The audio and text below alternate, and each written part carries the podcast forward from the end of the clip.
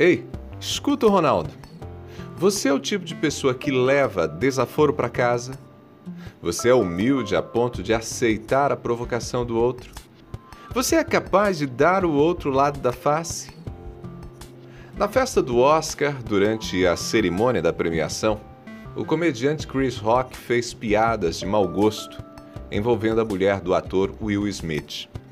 Artista conhecido por inúmeros filmes campeões de bilheteria, Will Smith, ao ver a esposa Jada Smith ser alvo das piadas do colega, levantou-se, foi até o palco e deu um tapa no rosto de Chris Rock. Depois disso, nada mais na premiação do Oscar teve destaque. Ninguém lembra de mais nada, nem dos filmes vencedores. Apenas recorda do ato de violência de Will Smith. A internet se dividiu. Alguns concordam com o ator, não dava para levar desaforo para casa. Outros entenderam que ele cometeu um grave erro. E tem ainda aqueles que classificaram a atitude como uma espécie de machismo, a moda antiga, o macho defendendo sua fêmea, sua propriedade. No dia a dia não precisamos agir como Will Smith. E estamos distantes demais da fama do ator. Também não frequentamos cerimônias tão midiáticas quanto o Oscar mas também somos ofendidos por palavras de parentes, amigos, colegas de trabalho e até irmãos da igreja. Como reagir às agressões? Jesus nos deixou uma lição preciosa a respeito desse assunto. No Evangelho de Marcos, capítulo 7, entre os versos 25 e 30, lemos sobre uma mãe que busca a ajuda de Cristo para a filha que estava endemoniada. Essa mulher vai até Jesus e pede que, mesmo à distância, Jesus ordene que o espírito imundo deixe sua filha. Aquela mulher tinha nascido na região da Fenícia, na Síria. Ela não era judia, era uma mulher estrangeira. Cristo aproveita a situação e faz um teste contundente com aquela mulher. Não se trata apenas de um teste de fé, trata-se primeiro de um teste de humildade. Embora Jesus destaque verbalmente a fé daquela mulher, ela já havia demonstrado crer completamente no Senhor. Quando deixou a casa dela para pedir ajuda do Mestre, ela fez isso movida pela fé. Mas Jesus mostra que a fé não tem a ver apenas com acreditar, mas tem a ver principalmente com o modo de vida. Entenda, escute aqui o Ronaldo.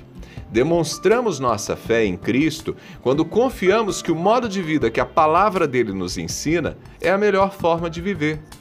E a humildade está intrinsecamente ligada ao próprio Cristo.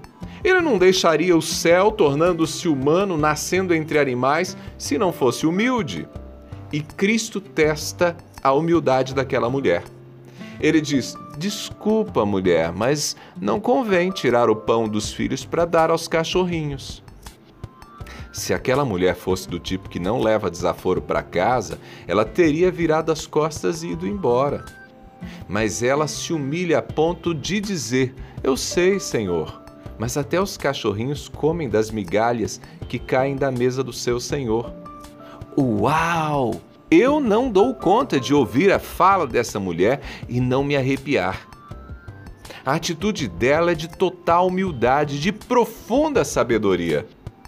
Ela é humilhada por Jesus, mas ela tem a segurança emocional para respondê-lo com humildade e brilhantismo. Ela rebate Jesus sem recorrer a argumentos filosóficos, teológicos e nem alega discriminação.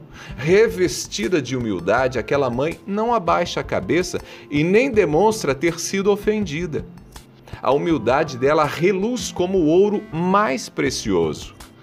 Eu tenho certeza que esse episódio está na Bíblia para mostrar que é possível agir com humildade e não perder a dignidade. Aquela mulher aceita ser chamada de cachorrinha, mas responde com nobreza.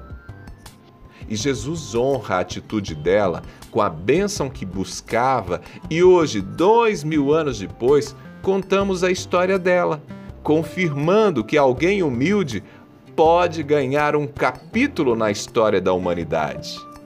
Amém? Guarde essa palavra no coração. Seja humilde.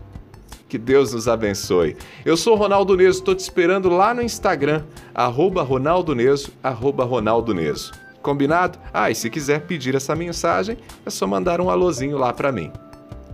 Abraços do Ronaldo, a gente se fala.